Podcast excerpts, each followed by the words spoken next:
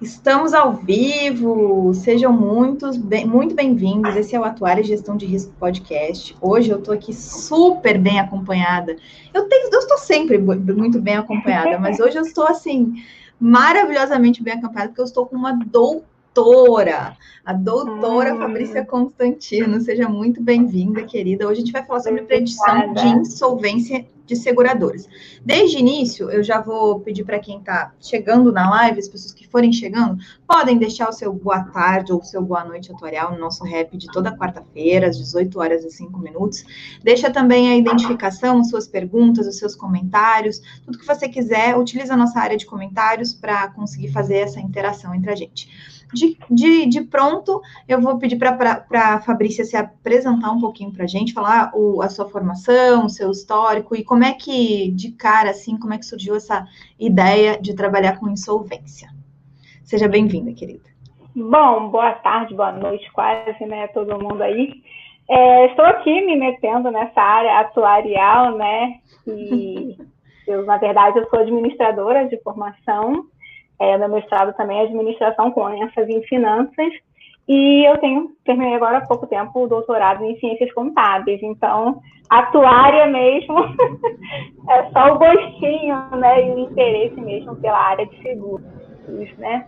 É, me interessei desde a graduação, sempre fiz pesquisas a respeito aí, né, de seguros, seguradoras. Então, foi uma coisa que desde a graduação, desde a iniciação científica, veio me despertando e, e eu tenho mesmo esse interesse mas não, não sou atuária, então vocês me perdoem aí alguns termos que de repente eu vou usar aqui, e de repente não é o que vocês usam, vocês estão acostumados, mas estamos aqui.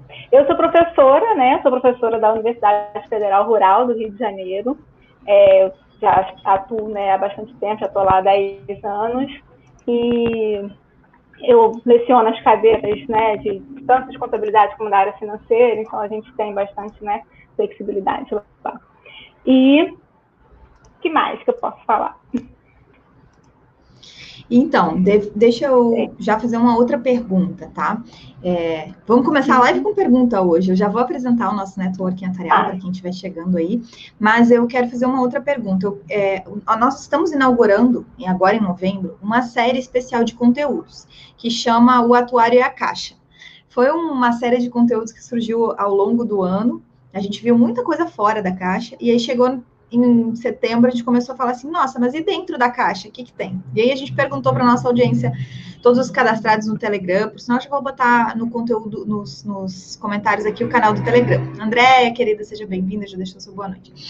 E aí eu coloquei lá na nossa audiência no Telegram o que, que a gente queria, se a gente queria falar mais sobre o atuário dentro, fora da caixa, nas arestas, nas, na, nas, nos vértices, enfim, da tal da caixa. E, e a preferência foi, inclusive, para fora da caixa, para coisas adicionais e distantes. Eu falei, bom, a gente vai fazer o projeto, então, de dentro da caixa, de fora da caixa, mas vai interferir, é, interferir no englobar todas as, as possibilidades. E uma das, das necessidades que a gente tem é essa conexão com diversas outras áreas, a multidisciplinariedade ou a interdisciplinariedade. Então, seja bem-vinda é, com a formação que Oba. seja em outras áreas. E para a gente ter essa interdisciplinaridade, uma das, das formas que a gente pode alcançar isso é sim conversando com outras áreas que estudaram o o cerne da nossa questão. Então, dentro da área atuarial, a gente vai ter uma das, da, das dos enfoques importantes é a questão da solvência das seguradoras. E aí, quando eu tenho alguém da área da contabilidade, da administração, da economia, do direito, enfim, outras áreas afins, que utilizaram estudos para falar sobre, no, nesse caso aqui, de previsão de insolvência de seguradoras, é assim, o ápice da oportunidade da gente realmente fazer a interdisciplinariedade. E aí, dentro dessa tua visão, eu queria perguntar como é que qual, qual, qual foi, quais, quais, quais foram os primeiros approaches, as primeiras aproximações que tu teve que fazer com a área atuarial para já quem é atuário entender o que, que o que, que ele pode conectar com alguém que é de outra área, explicar para alguém que é de outra área, assim, como é que tu viu quando tu começou a adentrar nesse mundo que não é o cerne da questão né, da, da, tua área de, de origem aí. O que, que chamou atenção? Qual foi o principal approach primeiro? E daí depois a gente já entra no conteúdo. É, quando eu comecei né, na, na, na questão da. Na, como é que posso falar? na iniciação científica, né? Na graduação, eu já comecei com alguns interesses né, em algumas áreas de análise de desempenho de empresas, né? E a gente percebeu, eu sou orientador na época, depois foi meu no doutorado, que, né, que é o professor Marcelo Alves, ele lecionava na Universidade Federal Rural, que eu me formei lá, e agora eu sou professora, né? É, mas então, na época a gente começou a fazer pesquisa, a gente pesquisava análise de desempenho de empresa, e a gente percebeu que na área de seguro tinham poucas pesquisas, né? A gente vê tanta relevância da área e realmente poucas pesquisas sobre isso. E a gente começou a analisar análise, o foco era análise de desempenho. E no meu mestrado também eu continuei nessa parte de análise de desempenho, tentando né, enxergar quais seriam as seguradoras que, obtive, que, que obteriam né, melhor desempenho frente às outras, como que as outras seguradoras que não tinham um bom desempenho, um desempenho tão bom assim, poderiam usar essas que têm bom desempenho, né, como referência mesmo, né, para basear as suas as suas decisões. Então esse foi o meu trabalho de mestrado. Então, quando comecei a pesquisar, né, alguma coisa para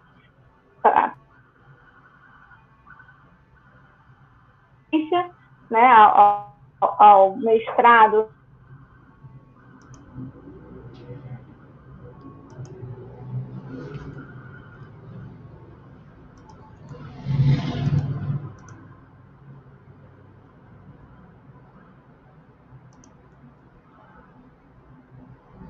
Acho que travou para mim aqui a Patrícia, a, a Fabrícia. Enquanto ela retorna, eu vou aproveitar para a gente. Ah, foi. Que eu estava falando aqui agora, não sei se vocês estavam me ouvindo. Não, travou um pouquinho. Então, tá, então tá bom. É... Não sei legal onde vocês ouviram, né? Então, na é... realidade, deu para entender que a gente, é, você partiu de um, de um embasamento em entender análise de desempenho.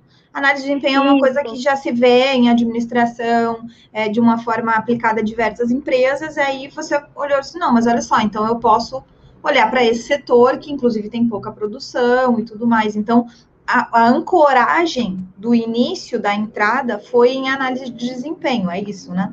Isso, isso mesmo. A ancoragem foi essa que foi o meu trabalho do mestrado. Então, para o doutorado, eu comecei a pesquisar o que mais que seria interessante a gente adentrar, né, para ter né, um, um, uma abrangência maior, né, uma coisa realmente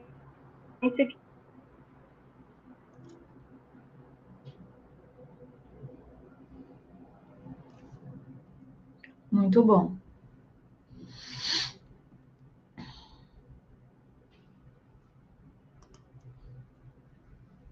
entender esse início e essa área atuarial, né, que uhum. é o uhum. que a gente está tá conversando aqui, né? Uhum. A gente tem muito, muita coisa assim, né? Uhum.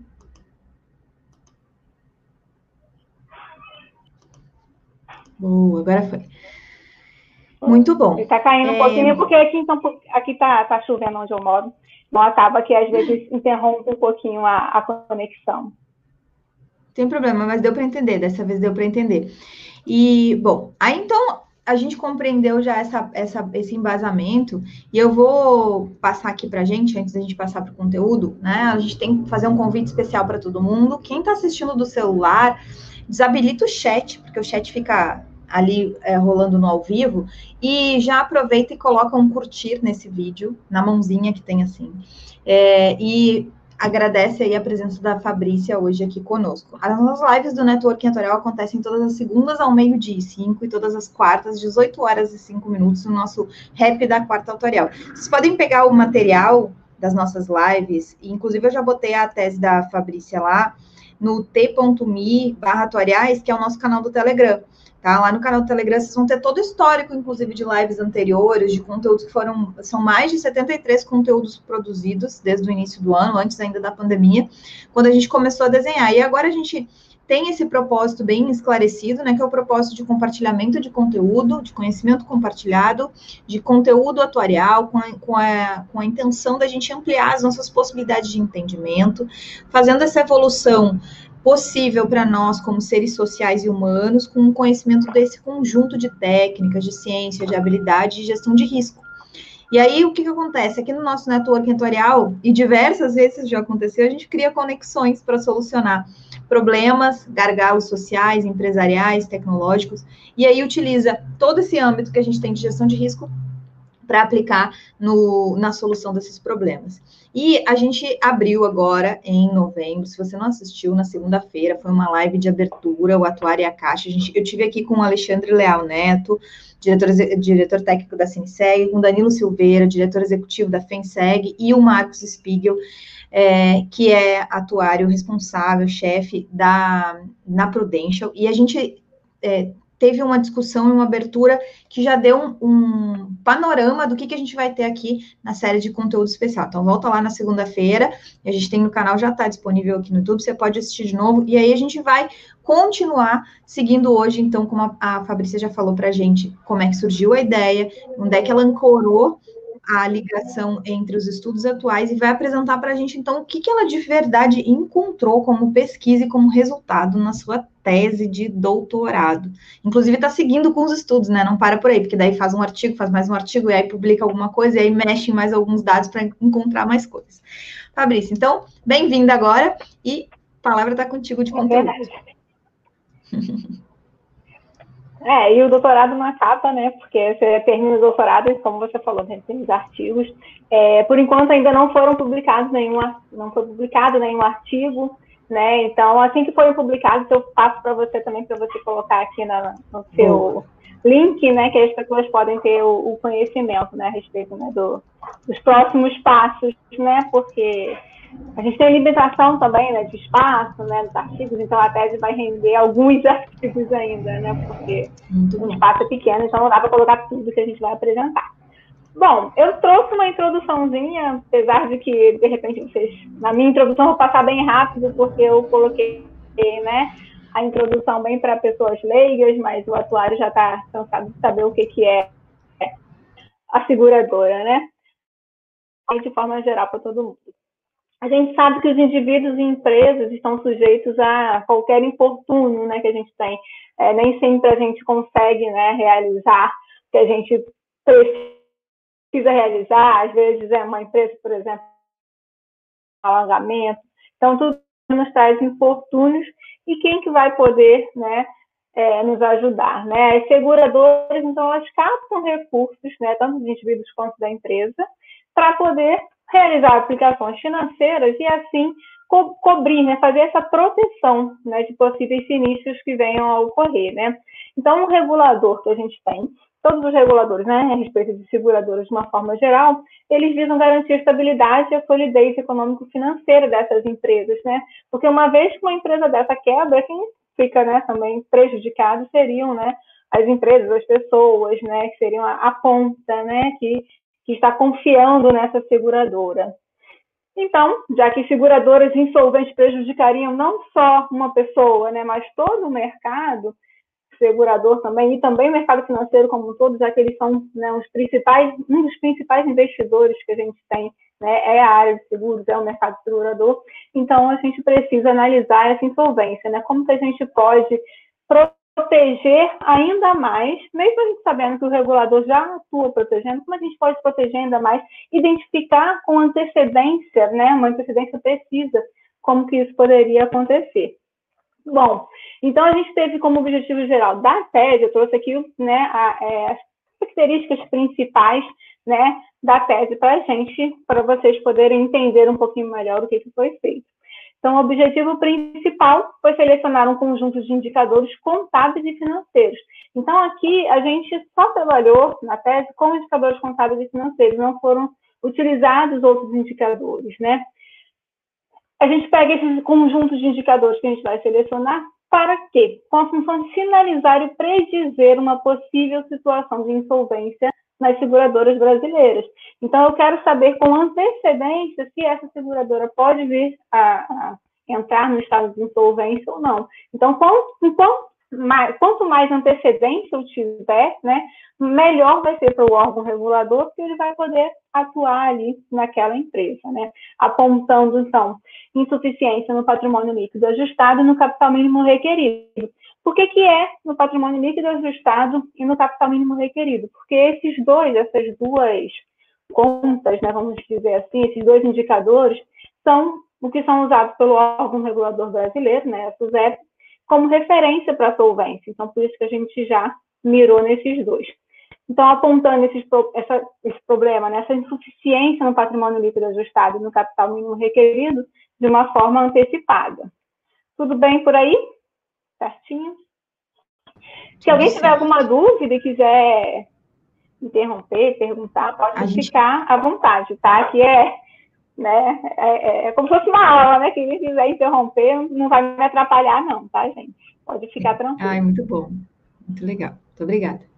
E, e deixa eu colocar uma, um adicional aqui. Então, eu vou botar o aviso aqui para deixar o, os comentários aqui, deixar os, os uhum. comentários no, no nosso, na nossa área de comentários.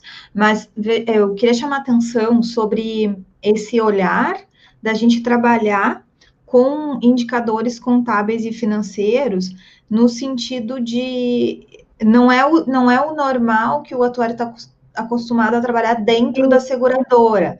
Não é a visão interna, é uma visão ampla e externa. Então, eu queria chamar atenção para esse olhar que tu trazes, tá? Que não é o cerne do que a gente está acostumado, e por isso que ele é complementar e tão importante para a gente entender dentro desse framework que a gente vem fazendo. A gente está trabalhando com vários vários dados, né? Não aquele interno que o atuário está acostumado, não, eu sei quanto que vai dar de sinistro, eu sei quanto que vai dar de variação, eu sei, eu vou calcular, né, pelo menos, assim, uma margem e tudo mais, e aí eu consigo entender o que, que tem, como é que é uma exposição de ruína, que a gente chama, dentro da atuária, a gente uhum. utiliza a teoria da ruína para calcular a solvência, e não é esse, esse, esse, esse, esse embasamento teórico, não é com, da teoria da ruína, é o embasamento de trazer um conjunto de indicadores da contabilidade e financeiros para fazer essa predição. Então, Isso, é e, e é como você e como você falou mesmo que é a respeito, né, do que é de como é, é dentro da empresa, né, mas é o que é apresentado, né? O que é apresentado, por exemplo, para os investidores, para as pessoas que estão de fora, né? A própria Suzette, ela divulga esses dados que a gente utilizou, né? Que são os dados contábeis e financeiros das seguradoras, né? Então, todos, por exemplo, dentro da pesquisa, eu vou falar um pouquinho mais sobre a metodologia mais à frente, mas dentro da pesquisa, é, a gente buscou os dados todos que são divulgados pelas seguradoras. Então, a gente não pegou os dados internos, né, da, de dentro da seguradora, foram dados que foram divulgados por ela. Então, tudo isso também é interessante, como você falou, né? Então, a gente está saindo né, lá de dentro e pegando o que, que a seguradora está mostrando, né? O que, que ela está mostrando, e é isso que a gente pegou aí para fazer esses cálculos. Então, continuando, né, qual foi o caminho que a gente seguiu né, para atingir esse objetivo? Né? É, dentro né, de pesquisas acadêmicas, eu não sei como é que vocês estão acostumados, mas dentro da pesquisa acadêmica a gente tem o objetivo geral, né, que é aquele objetivo principal que a gente vai buscar, e o objetivo específico, que é aquele caminho que a gente vai seguir até atingir o objetivo geral. Né? Então, para a gente, na minha, na minha pesquisa, foi o quê?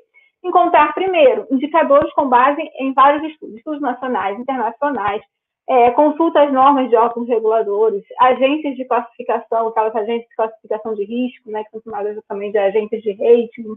Então, tudo isso a gente pegou como que eles avaliam, quais são os indicadores que eles utilizam e juntou tudo. Então, também foi uma grande pesquisa bibliográfica, documental para tudo isso. Depois, a gente verificou, por meio de análise de correlação e testes de diferenças de média também, se esses indicadores que foram né, encontrados, se eles realmente levavam em consideração o que a gente queria, né? Que eram os problemas envolvendo o patrimônio líquido ajustado e o capital mínimo requerido. Depois, a gente encontrou esses indicadores, né? E vai encontrar por meio de regressão múltipla quais os indicadores que explicam melhor a insolvência, que estariam mais envolvidos em explicar insolvência de seguradoras. E por último, que é o final aí, né, encontrar por meio da regressão logística quais indicadores poderiam ser usados no modelo de sinalização antecipada, que esse é o objetivo final do trabalho, né? Então a gente vai utilizar a regressão logística para encontrar aí esse modelo de sinalização antecipada de insolvência. A justificativa e a relevância, acho que todos vocês aqui também já, já devem conhecer, né? A gente sabe quanto que é relevante é, o trabalho com seguradoras, né, de maneira geral. Eu trouxe alguns dados importantes, né, que o setor de seguros é um dos maiores investidores institucionais do mundo, né, os prêmios de, seguro, de seguros globais, eles equivalem aproximadamente a 6,1% do produto interno bruto mundial, né, isso aí com dados de 2018, né, que a minha pesquisa aí foi baseada, eu terminei no início desse ano, então os dados que a gente utilizou foi de 2019, que não tinham sido divulgados ainda. É, aqui na América Latina, o Brasil tem o maior volume de prêmios totais, também, né, com, representando aí 1,4% do volume total global e a 16 posição no ranking mundial. Então, o Brasil também não está tão ruim não no mercado segurador, né? E aí a gente percebe, né, com a crise de 2008, que a gente viveu em 2008, né, que grandes seguradoras também podem falhar e ampliar esse risco sistêmico, né, de falha de, de, de perda, né, de, vamos dizer assim, né, de falhas mesmo, de fracasso, a todo o mercado. Então, a gente é importante que o segurador, que o supervisor realmente esteja atento, né, para cada uma dessas seguradoras, o que pode levar cada seguradora à falência ou não. E a gente, como eu já falei também, né, apesar dessa representatividade toda do setor na economia, toda a responsabilidade que ele tem no mercado financeiro, a gente ainda vê poucas pesquisas acadêmicas sobre isso, né, sobre a insolvência de seguradoras, sobre o que, que pode levar uma, uma seguradora à insolvência. Então, tudo isso é bem importante. Tranquilo, então? Alguma coisa, Maris?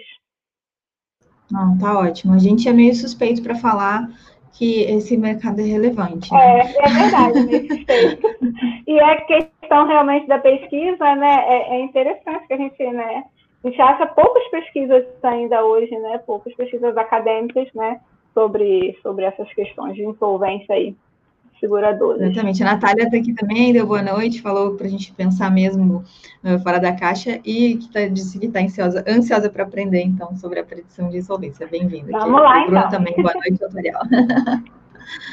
Vamos lá, então. Então, gente, é, no trabalho também, né, acadêmico, a gente precisa de um referencial teórico, né? E eu encontrei nas teorias da regulação, né, uma forma de entender melhor como que acontece também a regulação dentro do mercado segurador. Quem que é regulado, como que é regulado, quando que é regulado, né? Tudo isso, as teorias, elas vêm a dar esse suporte para a gente, né? Para a gente entender um pouquinho mais. Existem três teorias que são as teorias principais da regulação. Eu não vou me aprofundar em nenhuma delas, vou só passar realmente para a gente né, entender o que, que isso traz interessante para a gente. Essas teorias vão evoluindo também né, ao longo do tempo, né, com passar também das, das informações, eu vou falar sobre isso também. É, então, a gente tem a teoria do interesse público, que, como o próprio nome já diz, ele diz que ah, essa, essa, teoria, né, os defensores dessa teoria, dizem que a regulação atua para defender realmente o quem está ali na ponta, né, o público, né, é, as falhas de mercado, né, para interferir ali realmente defendendo o público. A teoria da captura ela já vai no sentido contrário. Ela já fala que as empresas elas vão capturar o regulador para atender os seus interesses. E a teoria econômica da regulação ela vem aí nesse um contraponto a essas duas. Ela fala que nenhum interesse econômico captura exclusivamente o agente regulatório, né, a regulação, o regulador, né, que o regulador, qual a função dele? Né? Conquistar o máximo de apoio possível no, em ambos os lados, tanto das pessoas, né, que são, vamos dizer assim, a ponta, e quanto as empresas também. Então, elas precisam dessa conciliação. A teoria econômica da regulação, ela vem né, é, é, evoluindo ao longo do tempo, né, e outros pesquisadores, né, outros autores, eles colocam mais uma pedrinha aí nessa teoria, e a gente acaba interpretando como essa teoria é aquela que, mais, que melhor explica aí o envolvimento do regulador no mercado segurador. Por quê? Porque a gente tem lá, que é a SUSEP, por exemplo, ela vai normatizar e fiscalizar né, a, a, o mercado segurador, promovendo condições justas de contratação, só que também desenvolvendo atividade privada, ou seja, é, ela protege tanto as pessoas quanto as empresas. Ela visa proteger tanto as pessoas quanto as empresas. Então, por isso que a gente diz né, que a teoria econômica da regulação explica melhor. Né? Não só a teoria econômica da, é, da regulação da forma pura, mas a evolução dela também mostra para a gente isso. Tranquilo? Então, como é que ocorre a regulação no mercado segurador brasileiro? A gente tem o CNSP, que é o órgão responsável, vocês também já devem estar carecas de saber, né? Pelas diretrizes e normas de política de seguros, e a SUSEP, ela é executora, né? Ela que vai ser o órgão fiscalizador desses mercados. Como que ela vai fiscalizar esses mercados? Né? A abordagem que a SUSEP segue são as recomendações né, do IAS e os princípios da regulação prudencial do regime de solvência 2. Então, a gente tem aí né, essas características principais aí que são seguidas de normas internacionais. Né? O solvência 2 ele é da União Europeia, então a gente tem aí essa esses dois blocos, né, vamos dizer assim, né, essas duas ideias que se complementam para funcionar aqui no mercado brasileiro e vai controlar, então, né, os riscos aos quais são expostos todos os participantes do mercado. Então, eu trouxe só uma ideia geral né, de como que ocorre a regulação aqui. que mais de teoria que a gente utilizou na tese, né? Os modelos de previsão de insolvência. Então, teoria mesmo, embasamento teórico, foi a teoria da regulação. Aqui, os modelos de previsão, a gente tem para essa previsão de insolvência. Então, a gente buscou modelos de forma geral, né, que pudesse ser usado para previsão de insolvência. E encontramos alguns autores que estudaram também modelos de previsão de insolvência justamente para o mercado segurador, tá certo? Então, esse foi o nosso maior foco, né? Modelos de previsão de insolvência que estudassem aí o mercado segurador. A gente vê, consegue perceber, né, que modelos de previsão de insolvência, eles abordam, né, geralmente são conjuntos de informações financeiras, indicadores também econômicos, e investigam a possibilidade de insolvência futura de qualquer empresa. Então, no trabalho também, na parte teórica, tem lá vários modelos de previsão de insolvência para empresas gerais, mas o nosso foco principal foram as seguradoras. E nisso, diferentes estudos e técnicas são utilizados para esse fim. Vocês vão ver que a gente vou trazer daqui a pouco, né? Até mesmo no mercado segurador, diferentes técnicas, né, em diferentes países sendo utilizados né, para estudar a insolvência de seguradoras. E no mercado segurador, como é que isso né, acontece? A gente sabe que uma seguradora considerada solvente quando é capaz de cumprir todas as suas obrigações contraídas por meio dos contratos firmados com os segurados, devendo os reguladores intervir quando a solvência é ameaçada. Então, eu sou solvente quando consigo cumprir todas as minhas obrigações, né? Então, a, a, a, é, as pessoas e as empresas confiam nas seguradoras e ela consegue aí entregar o seu papel, né, vamos dizer assim, que é deixar aquelas pessoas realmente resguardadas. A gente percebeu também, por meio da, do, da bibliografia, né, do referencial teórico, que bons sistemas de monitoramento de solvência, eles devem identificar empresas problemáticas com antecedência suficiente para permitir que os reguladores tomem medidas corretivas imediatas. Então, por isso que a gente percebeu a importância também da pesquisa, né, de analisar aqueles indicadores contábeis que poderiam me dar com antecedência suficiente para eu tomar alguma atitude, né? ou não, né? no caso, o regulador. Que o regulador consiga tomar alguma atitude frente àquelas né, é, deficiências das seguradoras. Então, consiga tomar uma atitude a tempo para ela se recuperar e conseguir aí, né, sair desse, dessa condição de insolvência, né? Como já falado antes, né, os principais indicadores de, de solvência utilizados pela SUSEP é o patrimônio líquido ajustado e o capital mínimo requerido. Tranquilo? Tranquilo. Alguma comentário aí? Não, é, por enquanto estamos ouvindo ainda, estruturando. Pode ir.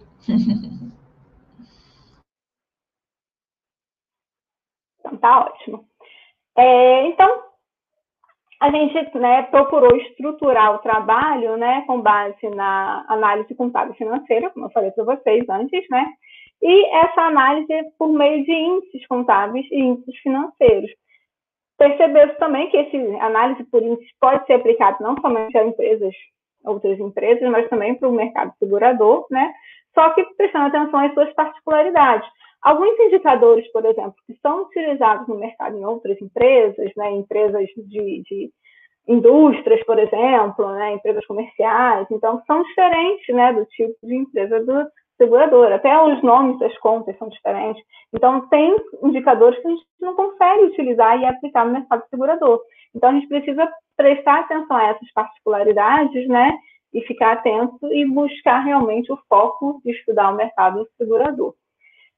Uh, então, indicadores financeiros e contábeis que foram utilizados em pesquisas consultadas, né, diversas pesquisas consultadas nacionais, né, nacionais foram encontradas pouquíssimas pesquisas, né, de insolvência mesmo não, não foram encontradas, a gente não encontrou, né, é, pesquisas nacionais que estudassem insolvência de seguradores, mas analisamos também algumas pesquisas que falaram sobre é, desempenho de seguradores, né, a gente aproveitou algum material ali também. Uh, então, as análises por índices também é utilizada pela SUSEP no seu papel de fiscalizadora. Tem um documento até no próprio site da SUSEP que ela mostra quais são os índices utilizados por ela para analisar a insolvência de seguradores. Então, esse material a gente pegou também e utilizou também na pesquisa. Também as agências de rating, né, que são aquelas avaliadoras de risco, elas utilizam também os indicadores contábeis e financeiros para compor sua avaliação. Então, todos os indicadores que sejam contábeis financeiros que foram utilizados por essas empresas, a gente utilizou também no, no, trabalho. Lembrando que essas agências, elas utilizam outros indicadores também, indicadores econômicos, né? É, indicadores de mercado, e esses indicadores a gente não pegou. A gente se concentrou, então, em indicadores contábeis e financeiros.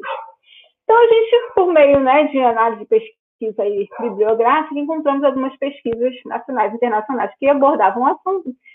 Na tese eu falo, né, sobre outras questões, né, que análise de desempenho, né, a solvência de maneira geral, sem falar sobre análise mesmo de insolvência ou predição de insolvência.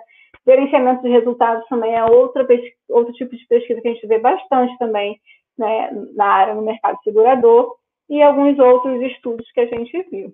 Eu trouxe aqui somente os principais, né, que tratavam realmente a questão da previsão de insolvência de seguradoras, né. Então, a gente tem aqui pesquisas desde 94, mas não são também uma grande quantidade, né. A gente vê que tem bastante pesquisa nos Estados Unidos, né, que, que a gente encontrou, né. É, encontrei uma pesquisa na Índia, que foi feita na Índia, na Romênia, na Espanha, né, e por último, uma pesquisa que foi feita aí em 16 países europeus. Depois também da tese já pronta, encontrei algumas outras pesquisas mais recentes, tá? Eu cheguei até a colocar algumas coisas sobre ela na conclusão, mas ele não entrou aqui no referencial teórico. Mas também foram pouquinhas, né, pouquíssimas pesquisas a respeito disso, né? Então, é, é preciso ter cuidado também, porque muitas pesquisas, elas acabam se concentrando no mercado segurador como um todo. Às vezes, se concentram em só um tipo de segurador. Também a gente ficou atento a todas essas, né, particularidades. Tranquilo, gente? Algum comentário? Tranquilo. E essa questão da gente entender a importância da análise de insolvência né, né, no mundo inteiro. Quer dizer, a gente não vai ter uma quantidade imensa de, de, de, de estudos e tudo mais, mas ao mesmo tempo a gente tem recentemente o aumento da importância desses estudos por conta das ocorrências, do aumento do fluxo financeiro internacional, de todas as coisas. Então, a gente acaba trazendo para dentro das nossas análises outras percepções que não são só de dentro das empresas, e sim do entendimento social da função do seguro, né? Então, acaba é, sendo bastante oportuno que aumentem a quantidade desses estudos. Muito bom. Sim, é verdade, o que você falou, né? Eu acho que esse, essa questão que você comentou, né, do a questão social do seguro, né, é um dos mais importantes, que é a questão da confiança, né? O mercado segurador acaba as pessoas que contratam no né, mercado segurador, elas têm aquela confiança daquelas empresas vão atender os seus objetivos. Já pensou você contrata uma empresa, você sofre algum sinistro na hora que você vai contar empresa, né, você descobre que a empresa faliu e não tem ninguém ali para te atender, né? Então, assim, a confiança também no mercado, né, das pessoas que estão contratando também é muito importante. Vamos seguir então. Então, eu vou falar um pouquinho. É, vou falar um pouquinho sobre a metodologia da pesquisa, vou passar de maneira geral, só para a gente entender também como é que é feita uma pesquisa né, é, acadêmica aí, né? Então, a gente precisa definir o tipo de pesquisa, essa pesquisa foi formal, descritiva, porque ela vai descrever né, os processos todos né, que acontecem a respeito né, da insolvência de seguradoras. Né. Ela é ex post fato, porque eu vou pegar os dados que já ocorreram, né? Então, os dados já ocorreram e são esses dados que eu vou analisar. Então, vou analisar a coisa que já ocorreu, dados para trás longitudinal, porque eu vou analisar um conjunto de informações ao longo do tempo, tá? Como eu vou falar aqui, já está até aqui embaixo, né, os períodos de análise, né, são dados a partir de junho de 2011 até junho de 2019. Então, são dados que eu peguei semestrais, né? A gente sabe que as seguradoras, elas divulgam, né, é, as suas informações financeiras, e seus dados semestrais, eles são auditados, então, já que esses dados são auditados, eles são mais confiáveis. Então, é, não precisa ser somente os dados anuais que, que são considerados né, mais confiáveis. Nas seguradoras, a gente pode considerar os dados semestrais. Então, por isso que a gente considerou aí o estudo semestral na nossa análise. Então, objeto de estudo foram as entidades seguradoras fiscalizadas e acompanhadas pela SUSEP. Então, as entidades seguradoras que não sejam né, simplesmente entidades de capitalização, entidades né, de, de, de, de previdência. Então, se, se forem chamadas, né, reconhecidas como entidades seguradoras, entraram na pesquisa. É, e procedimentos de coleta de dados foram pesquisa bibliográfica e documental. A bibliográfica para captar todos esses, né, esses indicadores que a gente utilizou e a documental para pegar cada informação além das seguradoras e montar a nossa base de dados, né? Basicamente, a gente pegou né, esses documentos, essas, essas informações todas no site da SUSEP. É, tem um sistema de estatística da SUSEP, que é o SES, né? Sistema, o próprio nome já diz. E esse sistema ele já tem lá é, alguns, é, alguns, as informações contábeis das empresas estruturadas, né? Balanço patrimonial, né? Que é o ativo e o passivo, né, o, o, a demonstração do resultado do exercício, então já tenho lá estruturada. Só que na, na minha pesquisa, precisei utilizar ainda alguns outros indicadores. O PLA e o CMR, eles não estavam ainda ordenados desde 2011 lá no site. Então, eu precisei entrar em cada demonstração contábil de cada uma das empresas para pegar essa informação. Então, foi é, algumas partes né, da pesquisa né, é, foi, bem, foi bem trabalhosa, né, dessa de coletar aí dados por meio né, de cada, cada demonstração contábil. Muito bom. Fabrícia, o Bruno está trazendo algo que é muito importante. A gente até no nosso, nosso alinhamento eu tinha comentado contigo, né? Recentemente a SUSEP é, colocou aí uma possibilidade de segregação, né? De, pelo tamanho, digamos assim, das seguradoras, diferença de cálculos de capital e tudo mais. Uma norma, segregação não, segmentação é o nome correto, né? Uhum. E, e aí o Bruno está perguntando, né, com a nova classificação no nível de seguradoras, podemos colocar isso no modelo para comparar a insolvência pelo mesmo rating, depois a gente, quando a gente estiver olhando o modelo, a gente já fala sobre como é que coloca isso, como é que não coloca. Mas eu acho que surgiu uma grande oportunidade para novos estudos, sejam eles inicialmente a nível de, de TCC e tudo mais, trabalhando com pequenos é, pequenos dados, a gente vai dizer assim, porque talvez o horizonte de tempo que a gente vai ter vai ser só um ano, dois anos e tudo mais para colocar o entendimento para dentro, mas eu acho que sim, que é um, um grande é, respondendo o Bruno aqui, e eu vou deixar tu responder também, mas é um grande, uma grande oportunidade que a gente tem, seria fazer uma análise realmente de pesquisa, inclusive para entender se a segmentação que foi proposta, da forma que foi proposta, ela alinha ou não com os estudos que a gente já tem de insolvência, e um deles, então, é o da, da Fabrícia. Então, é bem o timing da gente começar a olhar isso. Aí depois a Fabrícia pode responder se dá para botar isso para dentro do modelo, se dá para usar o mesmo rating, né, a mesma classificação aí de predição para dizer se está insolvente ou não, dado que a gente tem diferentes tamanhos de segurador agora listados lá pela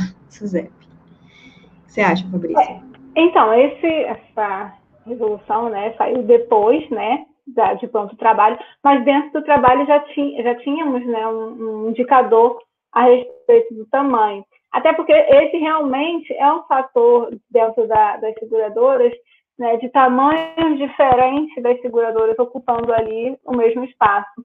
Então, na minha análise, como está tudo junto, a gente precisava de fazer alguma coisa para tentar aí diminuir essa diferença em relação ao tamanho.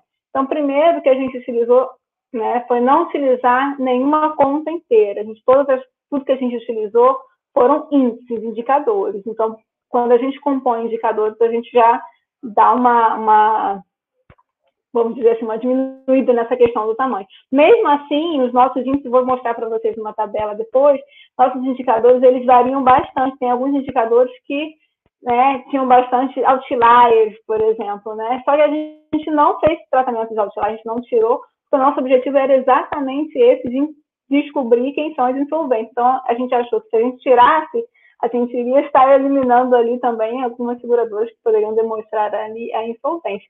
Então, a gente utilizou, sim, uma, uma, uma, como é que posso, uma variável, né, um indicador de tamanho né, na nossa, na nossa análise, e ele também foi considerado, foi um dos indicadores que foram considerados aí, né, na análise que ele foi considerado realmente, né, bom para pesquisa, né, no resultado final. Muito bom. Eu vou continuar a mostrar aqui. Daqui a pouquinho já vou mostrar esses indicadores. Vou falar só um pouquinho sobre como é que foram montados, então, os dados, né, o tratamento dos dados foram selecionados ao todo, né, dentro dessas pesquisas todas, indicadores, pesquisas nacionais e internacionais, né, de forma geral, de desempenho, de solvência, a gente misturou né, essas análises, análise de rating, é, análise da FUSEP e outros órgãos que a gente conseguiu achar também né, por meio de pesquisa bibliográfica, e encontramos ao todo indicadores que a gente pudesse usar, né, que obedecesse às nossas os nossos, nossos objetivos, 92 indicadores contados. Esses 92 indicadores foram montados, foram compostos lá uma tabelinha né, no Excel, né, e tudo, e todos esses 92 indicadores foram calculados. Só que alguns desses indicadores acabavam tendo resultados muitos muitas empresas igual a zero, ou então que não poderiam ser calculados. Então, alguns indicadores foram já, desde né, de cara, aí, foram cortados da análise e prosseguiu-se com 78 variáveis, certo?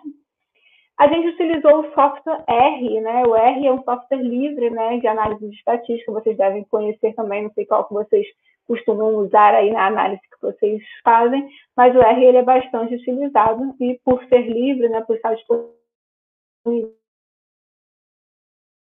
bastante conhecimento, evoluindo bastante.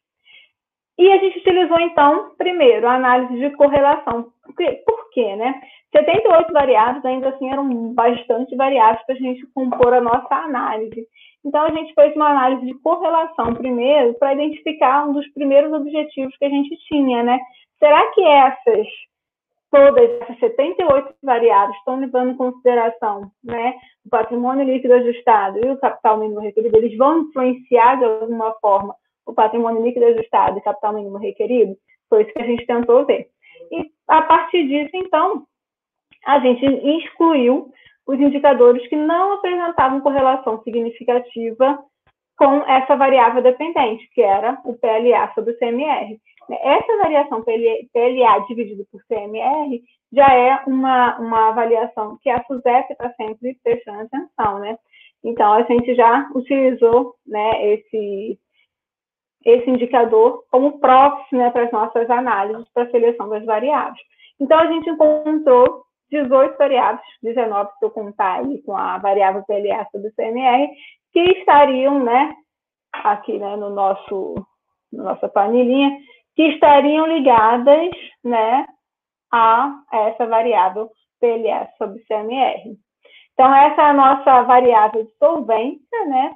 E aqui, a nossa variável de tamanho é LN de ativos, né? O logaritmo natural dos ativos, dos ativos totais, foi a nossa variável aí que controla a diferença de tamanho das empresas.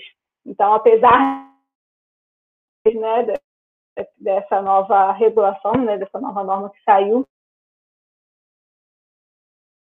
uma pesquisa via aí muitas empresas diferentes, então a gente precisava mesmo de alguma variável que medisse o tamanho. As outras variáveis que entraram na análise foram despesas de subscrição, variação no índice combinado. Vocês devem conhecer, não sei se vocês estão tão familiarizados com esses índices, que são índices mais contábeis, né? mas são índices contábeis aplicados a seguradoras. O índice contábil aplicado, né, é ampliado, desculpa, que é o índice feito né, pela SUSEP, que ele, além do índice combinado, ele amplia aí para os resultados financeiros também. As provisões técnicas, né, que também contabiliza o provisionamento das seguradoras, capacidade de emissão, prêmio ganho pelo PLA, índice de liquidez imediata, passivo exigível por ativos disponíveis, índice de mobilização do capital próprio. Então, a gente separou aqui, não sei se vocês conseguem ver pela, na terceira coluna, né? As variáveis foram divididas aqui. Né? A gente teve uma só variável de tamanho, algumas variáveis de atividade operacional da empresa, outras variáveis, somente duas, né? de liquidez, outras da estrutura de capital, como é que é a estrutura de capital da empresa, né, da seguradora, é, e ainda outras aqui de lucratividade, e uma única variável que entrou na análise sobre o fluxo de caixa, né? É, a gente viu pesquisas recentes apontando que o fluxo de caixa também influenciaria né, na solvência das empresas, mas a nossa pesquisa a gente não encontrou é, as, só essa variável que entrou na pesquisa e mesmo assim no final, nos modelos finais, como a gente vai vendo como nos resultados, né, ela não foi significativa, né? Então, a nossa pesquisa é, não foi encontrada, né, como em outras pesquisas foram. O tratamento de dados se deu por meio de análise, né, estatística também. Primeiro, a gente fez uma análise descritiva, apresentando, né, algumas coisas que eu já adiantei para vocês, né, como é que se, como é que se deu, né, essa, essas diferenças, né, de tamanho, de estrutura entre as empresas análise de correlação, teste de diferença de média, e a gente fez uma análise, né, tanto no período contemporâneo, que a gente chamou de análise em período T, quanto em períodos anteriores, né, que períodos em defasagem, que a gente chama, né, que é para que a gente fez esses, essas análises em períodos de defasagem? Já que nosso objetivo era a análise, né, de sinalização antecipada, que eu queria demonstrar né, a insolvência da empresa né, de maneira antecipada, então a gente fez essas defasagens. Então a gente utilizou quatro defasagens ao todo, só que como a gente estava de semestre, né, foram quatro semestres, então foram dois anos para trás. Existe ainda né, nosso é, como objetivo, né, de, de repente, né, aumentar esse número de, de defasagens aí ao longo das pesquisas, mas não tem nada, nada pronto ainda. É, a gente utilizou como modelo de análise, então, né, a regressão múltipla, como a gente já comentou, né, com o objetivo de encontrar os indicadores que melhor explicam a solvência. Essa regressão múltipla, ela se deu pelo modelo dos mínimos quadrados ordinários e também, né, análise de dados aí em painel. Tá aqui para vocês verem, né, como é que foi feita, né, a, a análise. E a regressão logística, né, que é a técnica estatística utilizada para prever e explicar o comportamento entre uma variável dependente binária e em relação às variáveis independentes métricas. Então, a gente viu que a regressão logística ela foi bastante utilizada em pesquisas anteriores a respeito de análise de insolvência e a gente achou que seria bem é, adequado né, a gente utilizar essa análise aqui também na tese. É, então, o objetivo é estimar a probabilidade de um evento ocorrer. No nosso caso, o evento ocorrer era o quê? Né? A solvência de uma seguradora. Então, por meio da análise de regressão logística, a gente conseguia prever qual a possibilidade dessa seguradora né, estar solvente ou não. No final, a gente encontra algumas coisas bem interessantes que vocês vão ver. Aí, o que a gente definiu? Né? A gente precisava definir o que era seguradora solvente e o que era seguradora insolvente. No nosso caso, então, a gente né, considerou, para fins acadêmicos mesmo, para fins de pesquisa, que 25% né, das observações, ou seja, né, os valores até o primeiro quartil de PLA dividido por CMR dessa variável, a gente iria considerar como um insolvente. E os outros valores acima como empresas solventes. Somente para separar mesmo essa questão do bloco solvente e de insolvente. E isso deu muito certo, como a gente vai ver aí por meio dos resultados. Tranquilo, gente? Alguma consideração a respeito do, da metodologia? Acho que por enquanto tá, tá ótimo. Essas questões da gente compreender. É, uma das, das coisas em relação à metodologia, Fabrícia, que quando que não é tão comum na tua área, e aí eu acho que tem uma, um grande ganho a análise que tu traz, é a questão de utilizar a, os dados em painel. Uh, porque quando a gente está lá dentro da seguradora, eu tenho uma empresa, eu estou olhando uma empresa, ah, e aí sim, eu estou pressupondo a, o, o, meu histórico de dados e tudo mais, eu vou utilizar a questão de defasagem, séries temporais, modelos de, de, de previsão e tudo mais, normalmente. Mas os dados em painel, quando a gente está dentro do negócio, não é comum que a gente utiliza. A não ser que a gente quisesse avaliar alguma outra coisa, mas não é comum na atuária. A gente vai ver uhum. vários estudos e dificilmente a gente é diferente. É, é, eu quero é, trazer para a luz que a gente dentro dessa, da, das outras áreas, né, economia, administração e tudo mais, a gente vai, e a própria contabilidade, a gente vai ter muitos estudos, um, não muitos, mas uma, uma quantidade considerável de estudos trazendo dados em painel, justamente porque a gente Verdade. tem muitas, muitas empresas sendo observadas, então faz sentido eu utilizar cada uma das variáveis, cada um dos tempos que eu tenho, e para isso eu preciso montar um painel.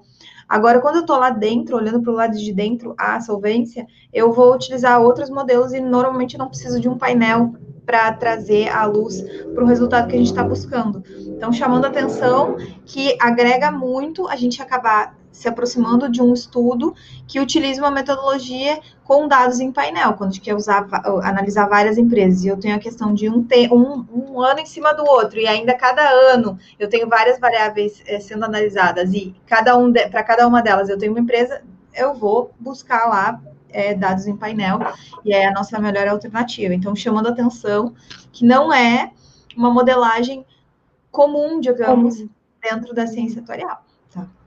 É, e é interessante que é aquela mesma coisa que a gente chegou a mencionar, né? Que é a respeito da, do olhar de fora, né? Que geralmente o atuarial olha de dentro para fora, a gente está olhando meio que de fora para dentro, né? Porque está apontando nos índices contábeis, que é o que ele demonstra, que ele divulga, né? Onde que pode estar o problema lá dentro. Então, de repente, é aquela, como você mesmo tinha apontado no início, né? De repente, aquela sinergia, né? Aquela união da gente ter né, o contador né, com o atuário dentro da empresa, né, que o contador pode perceber aí essas características, né, e Aqui, ó, um pedido do Lívio, querido, é, para a gente ver o critério para definir solvência, que está no, slide anterior. Pode retornar um pouquinho? Tá, vou retornar aqui. Então, o critério que a gente utilizou, vou até voltar aqui para a nossa telinha também, é é, por isso eu quis deixar claro, né, para definir aqui que foi um critério bem acadêmico para a gente, né, construir a pesquisa, mas que foi um critério que realmente deu certo, né, que a gente depois vou, vou mostrar para vocês o resultado, que o resultado foi, foi, foi satisfatório. A gente utilizou os, é, os dados, a gente pegou esses dados toda essa análise montada dos 18 indicadores, analisamos o PLA sobre o CMR, e nesse PLA dividido pelo CMR, né, nessa variável, com todos os anos, com todas as empresas sendo analisadas, a gente dividiu em quartis. Então, a gente definiu como o primeiro quartil, ou seja, 25% né, das observações com menor valor foram consideradas as insolventes e as outras, né, os outros 75% foram consideradas as empresas solventes. Então, a gente precisava de uma definição como essa. A gente precisava... O que é o CMR mesmo? É, o PLA é o patrimônio líquido ajustado e o CMR é o capital, mínimo, requerido. mínimo requerido, tá. Que são os dois aí que são, né, que a SUSEP fique Sim. atenta. É, essa variável já, vamos dizer assim, né, montada, né, a SUSEP, ela já deixa ela, essa variável aí deixa já fica atenta a ela mesmo, né? Se essa variável PLA sobre CMR for maior que 1, já significa que a empresa né, tem um PLA suficiente, né? tem um patrimônio líquido suficiente para cobrir esse capital mínimo requerido. Só que a gente foi um passo além, né? não utilizou o valor igual, seriam pouquíssimas empresas que estariam com valor abaixo de um. Então, a gente deu um passinho à frente e considerou esse, nosso caso foi 1,27 que deu esse valor aí dos 25%. Então, as seguradoras até um PLA dividido por CMR até 1,27 foram consideradas insolventes. Apesar delas não estarem insolventes, tá, gente? Deixando claro, elas foram consideradas insolventes para fim da pesquisa, tá certo? E acabou dando certo porque realmente, né, no, no final, nos resultados da empresa, das empresas, a gente aplicou, né, algumas empresas e a gente percebeu que realmente as empresas, né, no resultado da nossa pesquisa, a empresa que teve insolvência depois, ela realmente ela teve um, um índice bem baixinho, como a gente vai falar daqui a pouco. É porque, tá embora, é que, sim, acho que embora para a cabeça atuarial não, não faça sentido uh, a priori a gente pensar que em alguém que tem um, um, uma proporção aí de patrimônio líquido ajustado sobre capital mínimo requerido de 1,27, quer dizer, eu tenho um patrimônio líquido ajustado suficiente, é, suficiente. e, e, até né, 27% acima, né, no caso ali, tem uma margem, é, de fato, essa classificação a priori não determina o resultado da pesquisa. Ela só me diz, é, ó, abre o olho em relação a essas aqui, Isso. que dão até 1,27. E aí vê se os indicadores que eu vou utilizar são capazes de, de, de categorizar essas que têm PLA sobre CMR até 1,27 como que tem maior chance de ter esse PLA, é, é, é, assim, vai insuficiente, digamos assim, uhum. ao invés de a gente utilizar. Então, a priori, a gente faz uma classificação para o modelo poder me dizer se essa predição, se essa, se essa visão antecipada, se essa é, como é que é, a sinalização antecipada vai fazer sentido com base nos indicadores, porque daí cada uma dessas seguradoras também tem o um indicador atrelado a elas, então Sim. eu consigo só dar a priori uma classificação para o modelo dizendo, olha, abre o olho dessas 25% aqui. E essa margem de 25%, digamos, no nosso, no nosso modelo, é, quer dizer, eu quero com segurança é, sinalizar antecipadamente uma insolvência. Eu não quero só quando já está insolvente.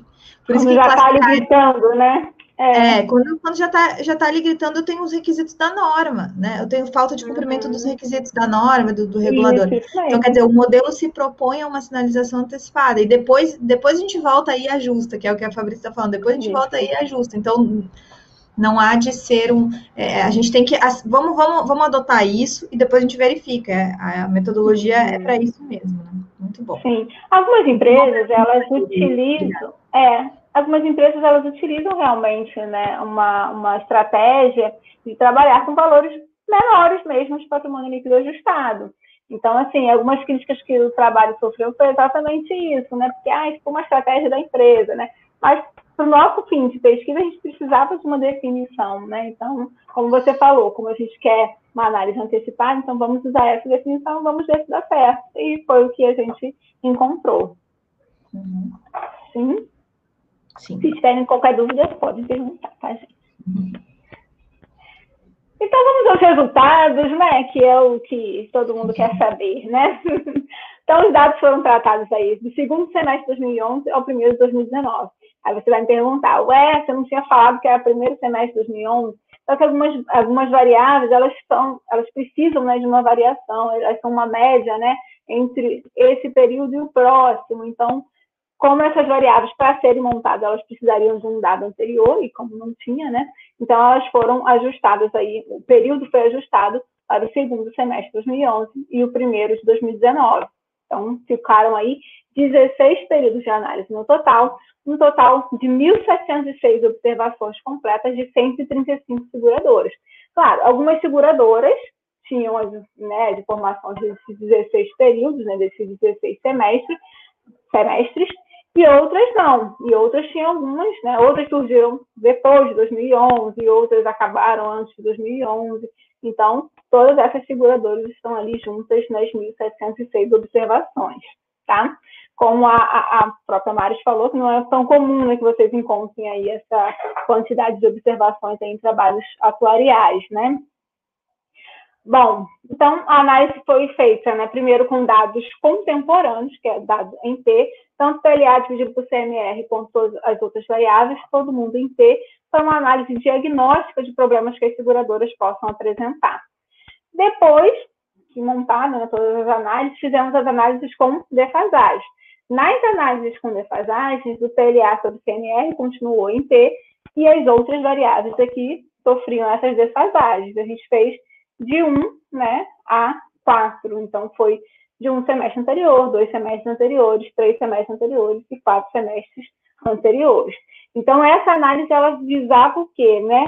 Ela ser prescritivas de possíveis deficiências de empresas. Realmente fazer o que a tese está se propondo de, dessa análise né, antecipada da insolvência. E depois a gente fez ainda uma análise conjunta com as variáveis em diferentes defasagens, né? Que foi essa proposta aí de, de, de modelo realmente, né, final da tese. A estatística descritiva, né, como a gente falou, como eu falei para vocês, ela mostra aqui, né, tanto a questão do mínimo, né, primeiro quartil, mediana, médio, terceiro quartil, máximo, e o desvio padrão. Com o desvio padrão, a gente consegue perceber como que algumas variáveis aqui, né, conseguem, né, ser bastante diferentes uma das outras, né, ao longo aí de, de todas essas observações. E a gente conseguiu encontrar que essa diferença toda entre as seguradoras, é, entre essas informações, foi realmente porque são seguradoras bem diferentes, né? Aqui a gente juntou todas as seguradoras, todas as entidades seguradoras fiscalizadas pela SUSEP. Então, já que são todas as seguradoras, entidades seguradoras fiscalizadas pela SUSEP, então a gente não separou aí, né? Conforme a gente falou, tamanho a gente não separou, está tudo ali junto, né? Setor, área de atuação, estão todas ali juntas. Então, por isso essa diferença, tá? em relação né, a, a, a Outlife. Ah, mas por que, que vocês não trataram Outlife? Como eu disse também, porque se a gente tratasse, né, tirasse esses Outlives, cortasse esses Outlives da amostra, ia ficar mais bonitinho aqui, mas também não iria atender nosso objetivo, né, de encontrar realmente onde estão as insolvências das empresas. Então, por isso que a gente resolveu deixar assim do jeito que, que encontramos, tá? E a questão aqui do primeiro quartil, 1,2793, foi o valor que a gente utilizou aí, utilizou aí para considerar, né, aquela empresa insolvente. Acima desse valor são as empresas solventes, abaixo, então, são as empresas que foram consideradas insolventes. Bom, então aqui a gente tem todos os resultados obtidos, né, no modelo de análise. Primeiro, só explicando para vocês aqui como que se compõe nessa tabela, né?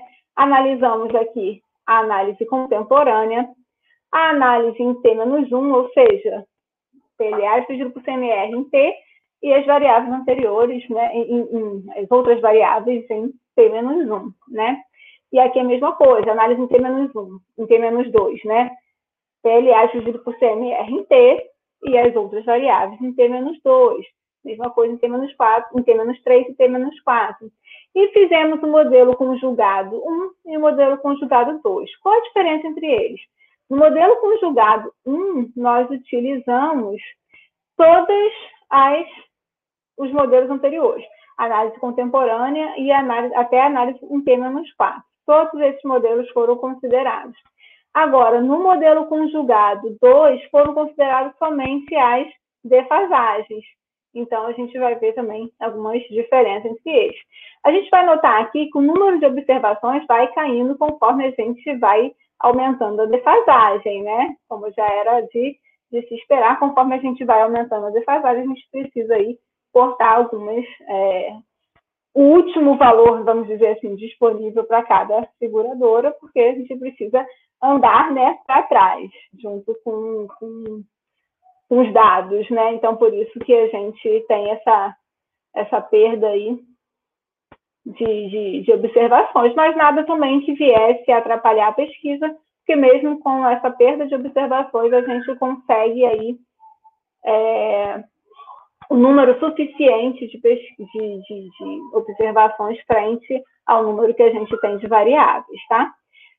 O que, que, são esses valores em amarelinho? Foram que valores que a gente encontrou algum problema, né? No nosso caso, foram a gente fez, né? Conforme eu falei para vocês lá na metodologia, a gente fez a análise primeiro de correlação, né, entre as variáveis, para ver se ela teria, né, alguma se ela teria a relação realmente com PLA dividido por CMR. A gente encontrou que, claro, no primeiro, na análise contemporânea, todas as variáveis foram consideradas aí, né, com ligação PLA dividido por CMR. Por quê? Porque foi essa a, a, a referência que a gente utilizou para a pesquisa, né? Então já estava claro que todas elas estariam né, no modelo. Só que quando a gente fez a primeira defasagem, a gente analisou de novo. Vamos fazer uma nova correlação. Vamos ver se todas essas variáveis continuam com relação com as variáveis, com a variável PLA dividido por CMR. E a gente encontrou que algumas variáveis, olha, são essas que estão em vermelho, não tinham mais relação com o passar né, das, das defasagens. Então, o LN do ativo total já não tinha mais, né?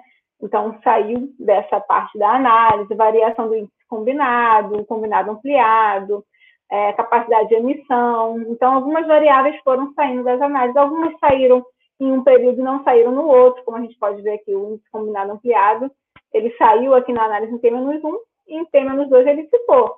Então, vai depender realmente da correlação entre cada variável com PLA dividido por CMR. Depois que a gente fez essa análise de correlação, a gente fez o teste de diferença de média. O teste de diferença entre média, ele quer também né, uma coisa parecida. Ele vai ver se aquela variável ela vai interpretar corretamente solventes e insolventes, as empresas, vai conseguir né, destacar quem são as empresas solventes e as empresas insolventes. A gente consegue perceber já na análise contemporânea, que a variável aqui de sub e a variável de fluxo de caixa pelo passivo, elas não conseguem né, explicar, diferenciar entre, entre empresas solventes e insolventes. Mesmo assim, a gente resolveu deixar na análise, porque a análise de diferença de testes de média, né, por ser uma análise é, vamos dizer assim, univariada, então ela poderia trazer algumas diferenças em relação à análise multivariada, que são aquelas, né, com muitas variáveis que a gente fez, que foi a regressão múltipla e a regressão logística. Então, aqui, nesse quadro de resultados, a gente tem tanto o resultado da regressão múltipla, quanto o resultado da regressão logística para cada uma dessas variáveis, tá certo? E aqui embaixo a gente tem né, o que a gente chama de qualidade, né, a qualidade dessa, dessas análises, né, tanto da regressão múltipla quanto da regressão logística, que a gente fala que é o R2, né, isso vocês também já devem estar acostumados a ver. Só acho que não estão acostumados a ver valores tão pequenos. Eu não sei, Maris, como é que costuma ser as pesquisas aí na, na atuária? Costuma ter valores maiores de R2? É, se a gente for para tentativa de explicação é, dos modelos, a, com, quando a gente está no lado dentro da empresa, a gente encontra R2 maiores. Mas quando a gente vai para modelagens uh, dentro de áreas similares e na administração, na área de gestão de negócio, na área financeira, que a gente acaba fazendo bastante modelagem na tua área na área, finan na área financeira, aí sim ah, a gente está acostumado com R2 mais baixos, né?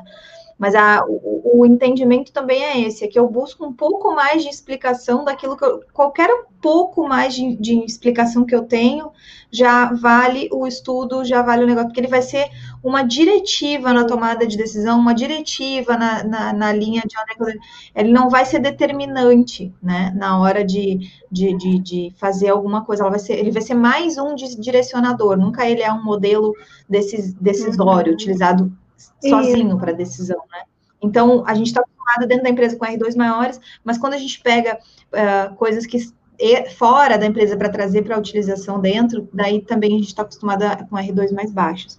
Agora, o livro, tá, o livro comentou aqui, né? Porque eu fiquei justificando o 1.27, né? Você viu que eu fiquei aqui justificando o 1.27 do, E aí ele falou, querida Maris, ela não sabe o quanto, quanto que eu sou chata. Porque não é chato, não. O livro conhece profundamente também, é professor Sim. também, e é criterioso Ai, na hora da gente compreender, né? Então, Sim. e aí ele botou aqui, ó, risos. Eu tinha colocado não, já Como eu falei, né? Porque a gente sofreu realmente críticas exatamente com essa com essa definição, né? Mas como a gente precisava né, dessa, dessa definição, então acabou sendo ela mesma. Me viu, desculpa aí, mas. Não, foi ótimo. Mas a gente aceita na... sugestões também para pesquisas futuras, aí se tiver outras sugestões. Isso aí. Aí a Natália está colocando aqui que a gente deve ter cuidado realmente em excluir os outliers, né? Opa, esse aqui, excluir os outliers da base de estudos. E realmente, aí quando eu estou buscando analisar coisas que são originalmente caracterizadas como outliers, aí mesmo que eu não posso é. uh, uh, eliminar ninguém. E aí ela, ele perguntou aqui, ó, por que utilizaram bases de junho a junho e não pegaram o exercício contábil de janeiro a dezembro? Você quer falar? Sim, então, a gente utilizou, né, não foi de junho a junho, né, foram semestrais, né, então de janeiro a junho, de junho a dezembro. Então, calhou de ficar o segundo semestre de cada um, né, mas era, são dados semestrais. Então, os dados semestrais que a gente buscou foi porque esses dados contábeis das seguradoras, dados semestrais, eles são auditados. Então, a gente achou que teríamos mais informação e mais informação confiável, que de repente de outras empresas a gente não teria essa informação tão confiável como a gente tem no mercado segurador, que são dados auditados semestralmente. Sim, Muito bom, confiabilidade. Né? Então, assim, quanto mais, é, quanto mais né, informação a gente tem, né, para compor o nosso, nosso, nossa base de dados, melhor. Então, a gente né, achou que ficaria bem mais. E acabou também ficando, até, até no final da, da, da, apresentação eu coloco, né, acabou ficando também um diferencial da pesquisa, né, porque nas pesquisas internacionais a gente vê todos os dados anuais, então aqui ficaram os dados semestrais, então também é uma, um diferencial da pesquisa, né, a gente ter mais, mais frases. Natália, obrigada! E deixa eu te fazer uma pergunta, Fabrícia. Agora, dado que a gente tem dados semestrais, é que são índices, né? Índices não tem tanto problema de, de sazonalidade. Uh, mas, assim, quando a defasagem ali, eu não consigo enxergar, a defasagem está sempre em relação ao ano anterior ou está em relação ao período anterior, que daí seria o semestre? É, semestre. É, semestre anterior, sempre o semestre. Então, a primeira defasagem né, os dados estão em P, né, o PLA de por CMR está em P, e as outras variáveis estão no semestre anterior. Sim, deu né, significativo então, a questão da defasagem de uma defasagem mais do que a, de duas defasagens. Na, o que deu, né, que a gente pode encontrar aqui, ó, na verdade, né, o R2 ajustado com uma defasagem. Ah, tá, sem nenhuma defasagem deu maior, que deu 25, né? Aí depois uhum. foi o da segunda defasagem, né, que deu 23. 29. Não sei se vocês estão conseguindo enxergar aí direitinho. Tá, ali tá ali no cantinho. Tá dando, né? E, e o que ficou melhor, né, entre todos esses que a gente trouxe, né, foi o modelo conjugado, o primeiro modelo conjugado, que é o modelo conjugado 1, que a gente tem aqui, ó, 26,40, foi o que deu um maior valor de R2. E também, quando a gente estuda né, a parte do, da regressão logística, né, a gente tem o chamado pseudo R2, né, que ele vai funcionar como R2. Ele também deu o maior de todos quando a gente utilizou o modelo 1. E na explicação, que é chamada que a gente tem aquela curva ROC, né, embaixo da curva, né, quanto que ele consegue explicar, né, quanto que o modelo consegue explicar ali daquela curva, a gente também tem a maior explicação, né, que é quase é, 24% dos dados ele consegue explicar. Então, ficou também melhor de todos os modelos que a gente utilizou foi o modelo conjugado 1. Mas todos os modelos, como você pode ver, eles foram considerados né, significativos, eles tiveram também um R2 ajustado, apesar de não tão alto, para a área de contabilidade, esse valor de R2 ele acaba sendo bom, né? Porque a gente tem que considerar que são inúmeros fatores influenciando aqui, né, nesses resultados. Ainda mais que a gente já se a gente pensar nos indicadores, né? Olha quantos indicadores não foram encontrados para depois a gente reduzir né, nos 18 aí que a gente ficou. Então, por isso que, que a gente não considera esses valores baixos né, na área de contabilidade. na área de vocês acaba sendo mais não, não mesmo. Esses valores não são baixos, bem pelo contrário, são nossa, são até valores altos. É, sim, sim. A gente consegue encontrar né, valores bem mais baixos em algumas pesquisas e que são, e são olha, encontrei R2 alto, né, 10%. Uhum. Então, assim, a gente, é, a gente conseguiu encontrar valores bons aqui. Muito bom. Então, a gente parte para análise né, de, de cada uma das das variáveis, né? A gente já mostrei aqui para vocês. Ah, tá. É importante também ver que os resultados mostraram coerência, né, com as variáveis se repetindo ao longo do tempo, como vocês podem ver aqui. Deixa eu voltar aqui. Vocês podem ver ó, que a maioria das variáveis, né, do período de defasagem, elas acabam se repetindo, né? Poucas vão surgindo depois, que são é, que é a variável de alavancagem financeira, né? Então, outras né, saem aqui da análise, mas assim são poucas, a maioria ela se repete, né? Então a gente achou interessante essa questão né, da consistência, né, coerência das análises aí se repetindo ao longo do tempo. Então mostrou essa estabilidade no modelo de análise. Conforme eu falei para vocês, não, a gente não achou esses valores né, baixos, para a gente esses valores são, são valores bons, R2 ajustado, né, também o pseudo R2, e ainda né, a, a, a curva, né, a UC, a área embaixo da curva, né, que a gente que mostra para a gente aí a possibilidade né, de explicação do modelo da regressão logística foi bastante alta também. E esses, sim, esses resultados comparados com resultados que a gente tem aí de, de trabalhos, né, é, de outros trabalhos, né, trabalhos estrangeiros, até trabalhos internacionais, a gente também vê uma coerência muito grande, né, e com resultados bem parecidos. No final, ainda falo sobre isso.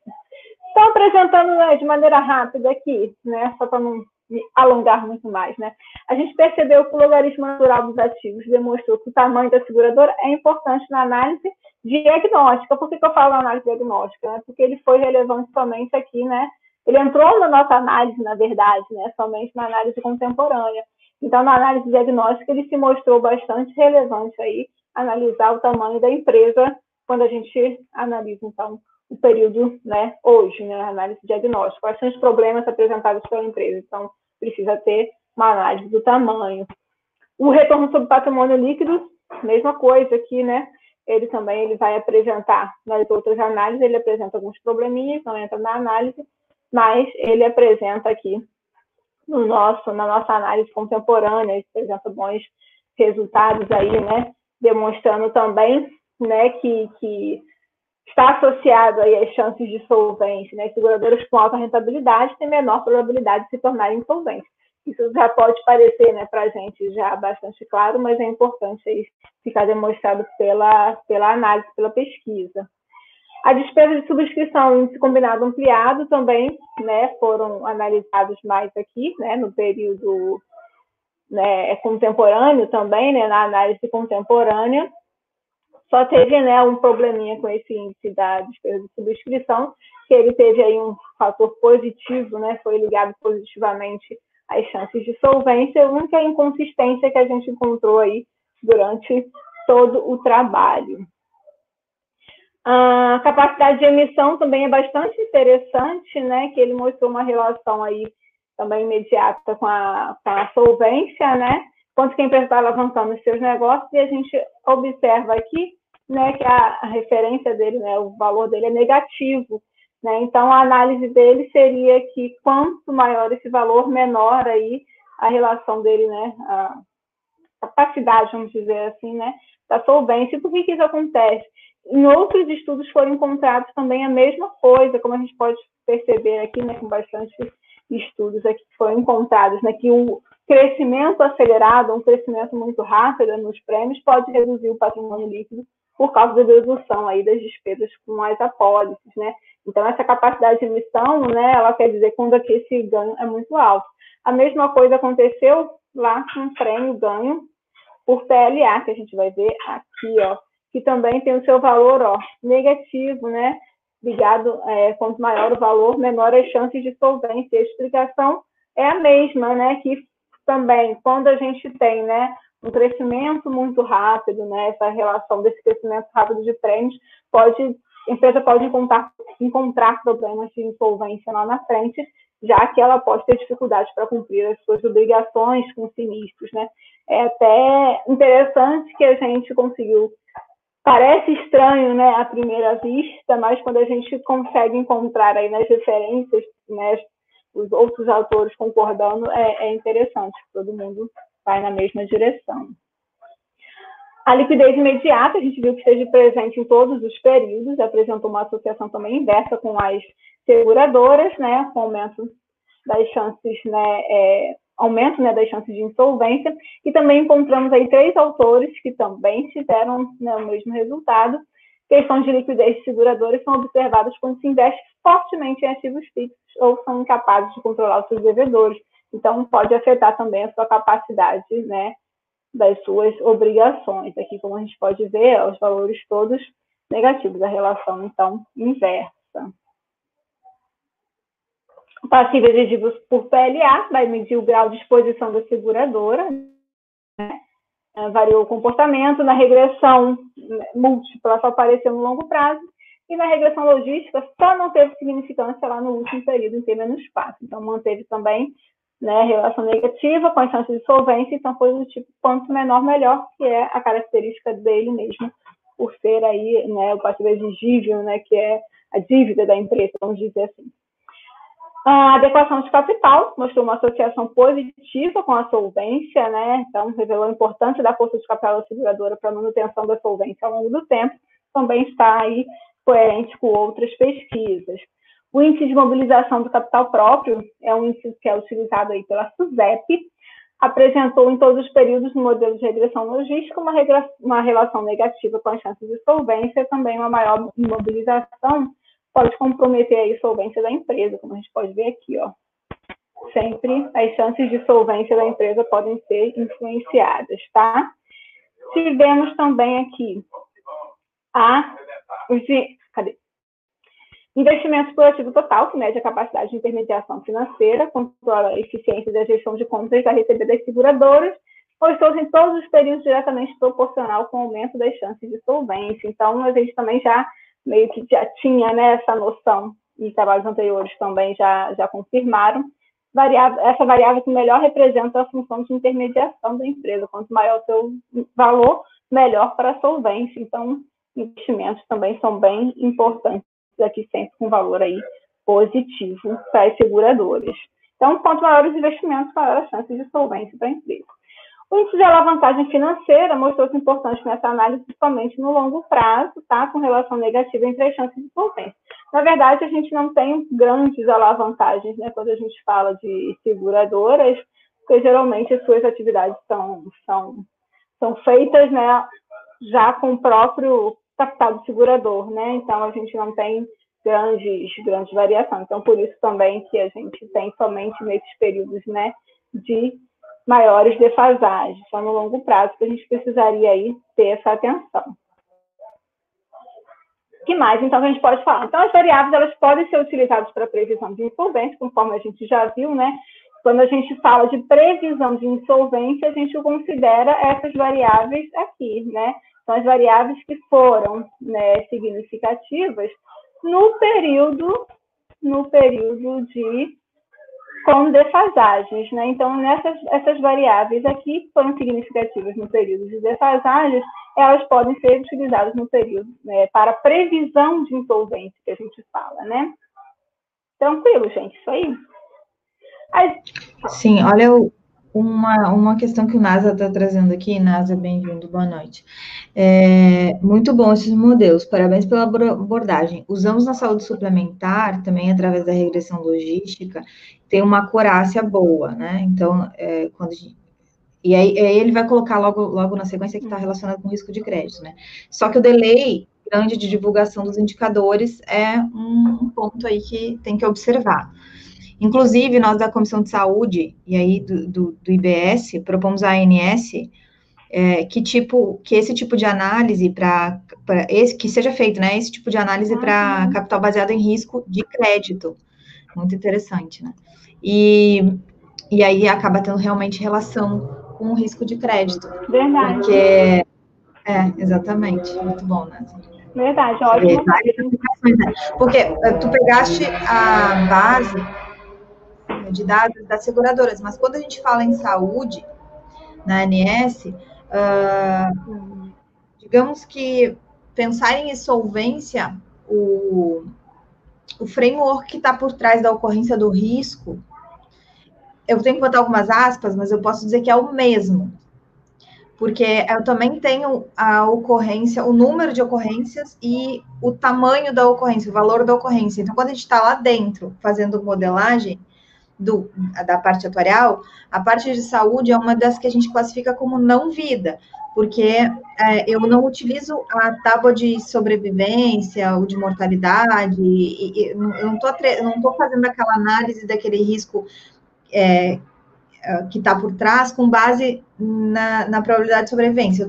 Eu estou usando a base, a probabilidade de ficar doente, a probabilidade de fazer um exame, a probabilidade de precisar ficar internado, e isso são coisas que acontecem que tenham, a, a, estão atreladas à vida, em algum momento a gente precisa utilizar parâmetros que, que estão atrelados à vida, mas não é o cerne da questão. O cerne da questão é número de ocorrências e valor, né, do, do, do da, daquela, para custear a, a, a, solução daquela ocorrência.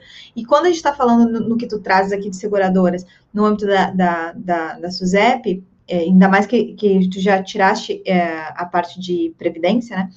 Então, a gente vai ter o mesmo âmbito de ocorrências. Quer dizer, eu tenho número de ocorrência de sinistros, de roubos, de furtos, de, de, de, de coisas que são classificadas como dentro do âmbito do, do, do, seguro, e tenho o tamanho daquela ocorrência, se foi perda total, se não foi, se, qual foi o tamanho do incêndio, qual foi o tamanho da perda agrícola, qual foi, enfim, seja qual, qual, qual, qual é o seguro que está por trás, o risco que está por trás né, daquele seguro. E, e, aí, quando a gente está lá na ANS, é, dentro do, do âmbito da saúde, a gente tem a mesma mesmo nível de visão, né, percebe? Então, eu poderia, a gente poderia fazer esse tipo de análise também tratando na área da saúde. Aí o Livro está, aproveitando que eu te interrompi, o Livro está perguntando aqui, ó, o modelo adotou em seguradoras que atuam em todos os ramos ou fizeram a classificação em função dos... Ah, pois é, é essa classificação é, em função dos não, né? Algo não, que ficou não, bravo. A gente juntou tudo mesmo. A gente, antes né, de começar as análises, a gente chegou a pensar em separar esse por ramos, né? Fazer uma separação maior, mas a gente achou que não que não ia ficar não ia dar muito certo né, no modelo, o modelo ia ficar né, muito picado, então a gente resolveu juntar tudo. Mas a gente tem planos, porque assim, como a gente falou, né, doutorado nunca acaba, né? Então a gente tem planos né, de, de para o futuro, né, fazer outras pesquisas né, de, de vendo aí alguma, algum tipo de separação, porque até separação é difícil, né? Porque a gente teria que, que várias empresas, várias seguradoras, elas trabalham com vários tipos, né? Só um instantinho aqui, rapidinho. Sim, o NASA aqui está corrigindo, né? Comissão de Saúde do IBA, não do IBS. Eu acabei lendo IBS no automático aqui, realmente, Comissão de Saúde do IBA, né? Instituto Brasileiro de Atuar. Muito bom. E aí, deixa eu uh, comentar essa questão da, da saúde aqui e da, e da gente ter entendido esse modelo. É, eu participei, né, da banca da, da Fabrícia, e quando se propôs essa questão de classificar seguradoras em relação aos ramos, uma dos, dos entendimentos que a gente tem dentro da academia é que eu preciso uma uma, um motivo pelo qual eu classifico os ramos. Não necessariamente, é diferente de quando eu estou fazendo uma análise para dentro do mercado, é onde eu, eu, eu, posso escolher os ramos que eu atuo, então eu quero ter uma leitura daqueles ramos que eu atuo e, e deu, pronto. Uh, eu, o motivo é interno de dentro da, da empresa ou da seguradora. Ou eu sou um instituto que é, dá assessoria a tais e tais ramos, e aí, portanto, eu faço uma classificação e olho esses mesmos indicadores dentro de um ramo específico. Agora, quando eu estou dentro da academia, a não ser que eu tenha um, uma classificação clara, estabelecida, ou em alguma lei, ou em algum lugar, eu, eu preciso buscar, né? Não posso, é, com base no que eu acho. E aí eu acho que um dos desafios que fica é como eu vou fazer a classificação dos ramos, as escolhas das seguradoras é, dentro de, ah, é uma mista porque trabalha em, em, cinco ou mais ramos. Sei lá, como vai ser feito isso, né? Uma das grandes questões que a gente vai acabar precisando perder, é, perder tempo não, mas é, direcionar energia e tempo é para conseguir bater o martelo nessa classificação em função dos ramos. Então, é, é, muito natural que, a princípio, dentro da academia, a gente não faça isso, mas nada impede da gente utilizar um modelo desses a nível de negócio, segmentando, classificando e, e fazendo o, o, direcionamento da leitura que faz sentido para aquele negócio, para aquela pessoa que está fazendo a decisão, tá? Mas, eventualmente, dentro da academia, a gente não vai encontrar esse resultado já pronto. É, não, realmente, como você falou, né, que é, é difícil separar né, por ramos dentro do, do empresas que trabalham, né, com vários ramos diferentes, né, então às vezes a gente precisa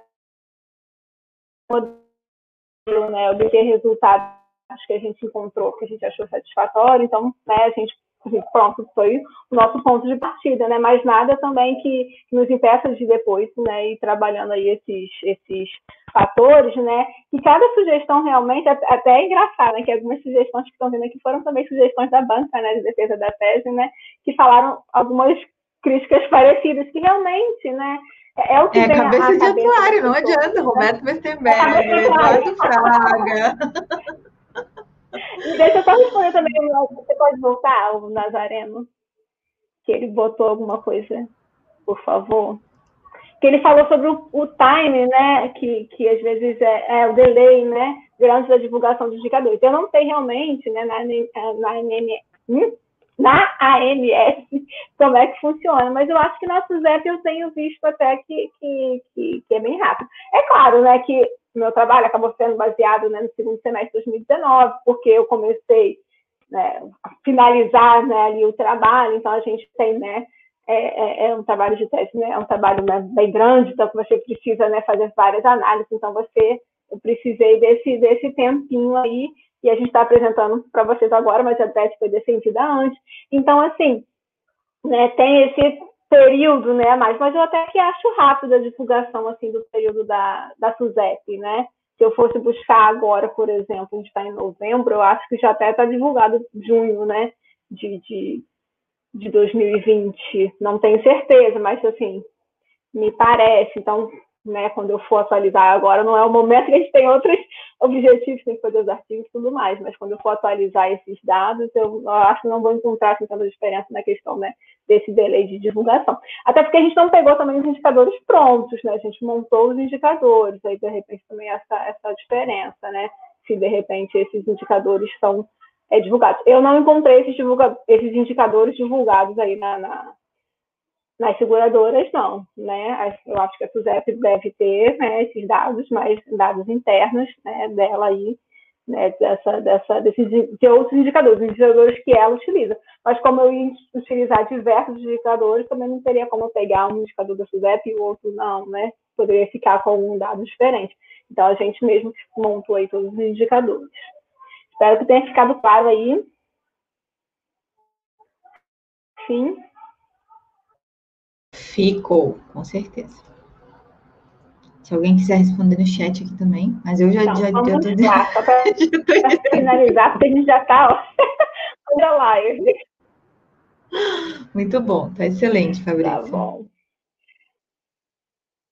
Então vamos lá. Então, só para né, é, explicar, né, conforme eu falei para vocês, né, que em relação ao modelo que a gente achou interessante, né, a gente encontrou, né, como resultado lá, como a gente pode na nossa tabelinha, a gente encontrou que o resultado do modelo conjugado foi o melhor de todos, né, tanto no R2, né, da, da regressão múltipla, quanto na R2 e da curva AUC, também da área embaixo da curva, na verdade, né, que é de 84% quase, né, então foram valores bem né, é, significativos, né, foram é, resultados bons.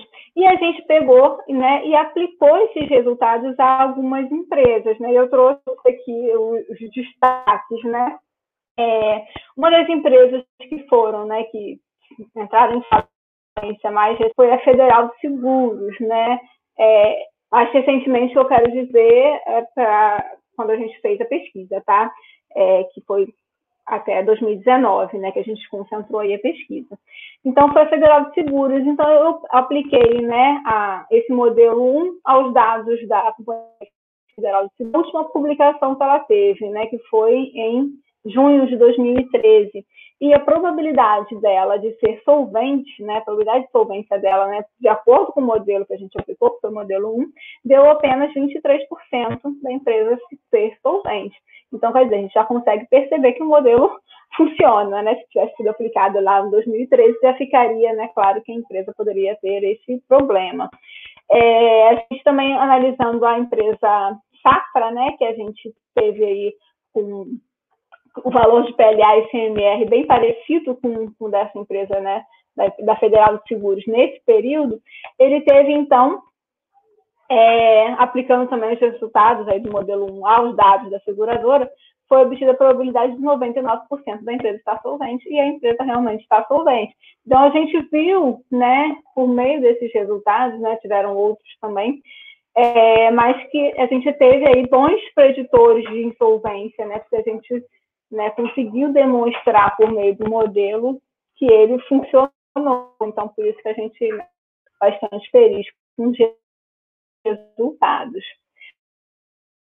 Os trabalhos sobre pesquisa, né, os trabalhos sobre então, nas últimas décadas, elas têm destacado né, que o Estado intervém na economia não apenas para corrigir as falhas de mercado, mas também buscar uma alocação eficiente dos recursos, né? Então, a, regulação não pode somente beneficiar o cliente, mas também próprio, né, a própria empresa, a segurança do mercado e todo mundo que está em volta, é, então, em relação à supervisão brasileira, a abordagem seguida pela SUSEP, ela busca incentivar exatamente isso, né, incentivar tanto no mercado as melhores práticas,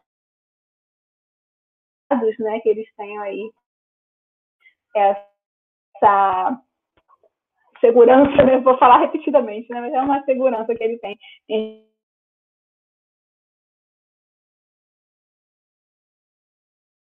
que conseguiam, conseguiriam, né, finalizar uma possível situação de insolvência, a gente conseguiu encontrar, né? As demonstrações contábeis foram a principal fonte para encontrar as informações, né? Conforme eu falei,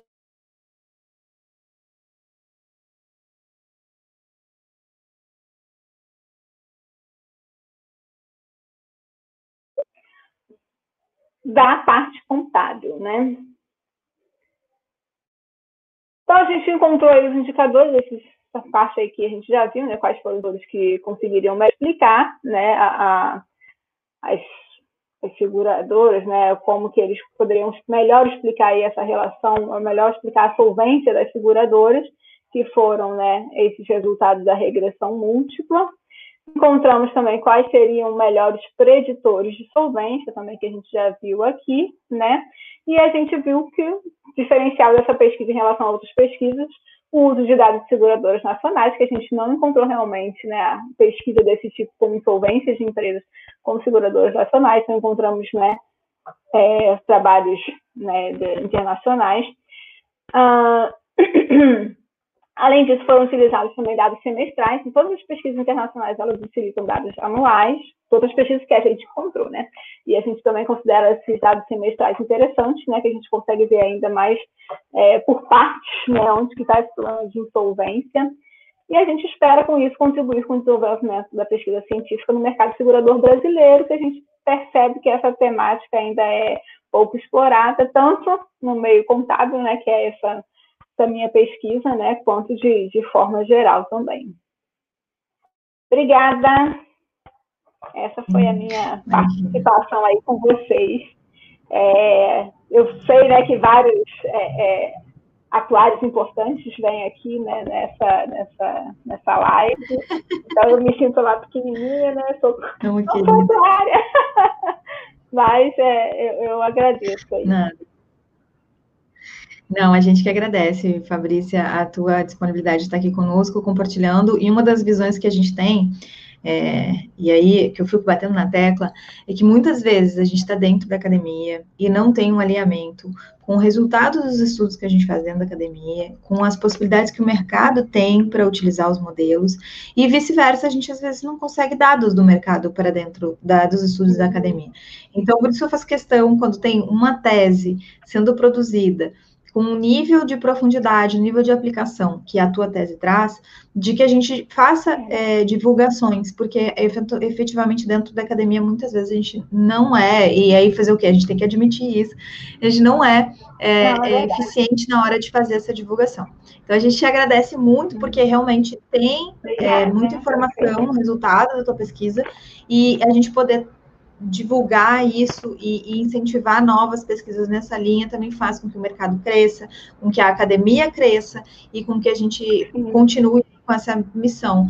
E aí trazer alguém que não é atuário e, e, é, e tem outras formações e que é doutora faz com que a gente consiga uh, enxergar essas possibilidades de, com um, um, um olhar assim muito interessante, né, dentro desse alinhamento de série de conteúdos do atuário e a tal da caixa. Então, aí te agradeço eu muito. Agradeço. Agradeço, também todo o convite.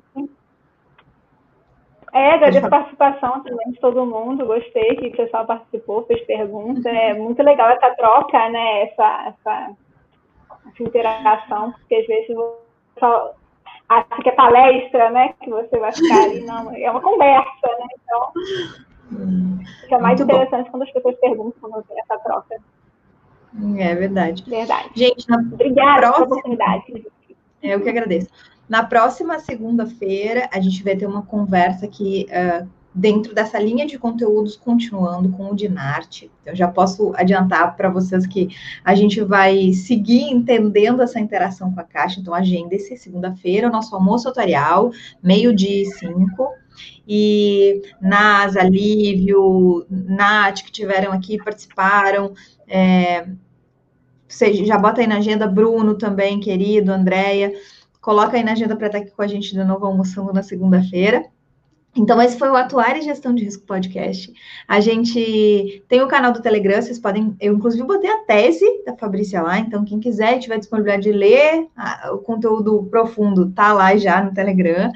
É, vocês podem uh, acessar, é o t.me barra que eu já botei aqui nos comentários do YouTube. E vocês podem ouvir também nas plataformas, do Spotify e outras nove plataformas o áudio. Então, se você estiver nos ouvindo nas plataformas, saiba que você pode vir no YouTube para enxergar a, a apresentação que foi de referência, ou ir lá no Telegram também, para ter a profundidade dos estudos disponíveis para você.